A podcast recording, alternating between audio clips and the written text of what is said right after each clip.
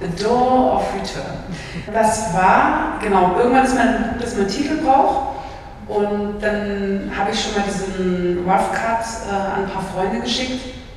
Und dann habe ich ihn an Sen geschickt, eine sehr gute Freundin von mir.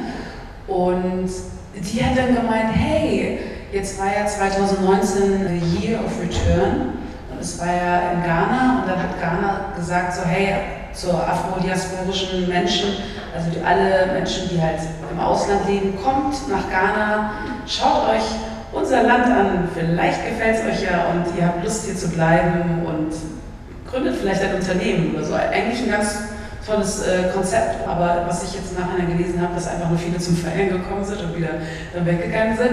Aber auf jeden Fall gab es dann auch diese Führungen in diesen Sklavenfestungen, also wo quasi dann die ganzen schwarzen Menschen eingepfercht wurden, misshandelt wurden und dann verschifft wurden. Und da gab es dann bei dieser Führung einen Moment, wo die The Door of No Return gezeigt wurde. Und die hieß so, weil wenn schwarze Menschen durch diese Tür gegangen sind, dann war quasi die nächste Station das Schiff und dann hat man sie nie wieder gesehen. Und dann wurden sie nach Amerika verschifft oder auf irgendwelche Sklavenplantagen und den Rest wisst ihr.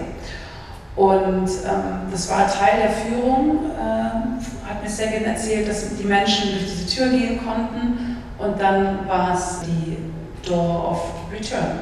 Und das fand ich irgendwie schön, diese Geschichte. Und diesen, ja, diese kleine Geschichte hat mich dann inspiriert und dachte mir so, hey, Anna, lass uns doch den Film The Door of Return nennen. Und dann war es irgendwie klar.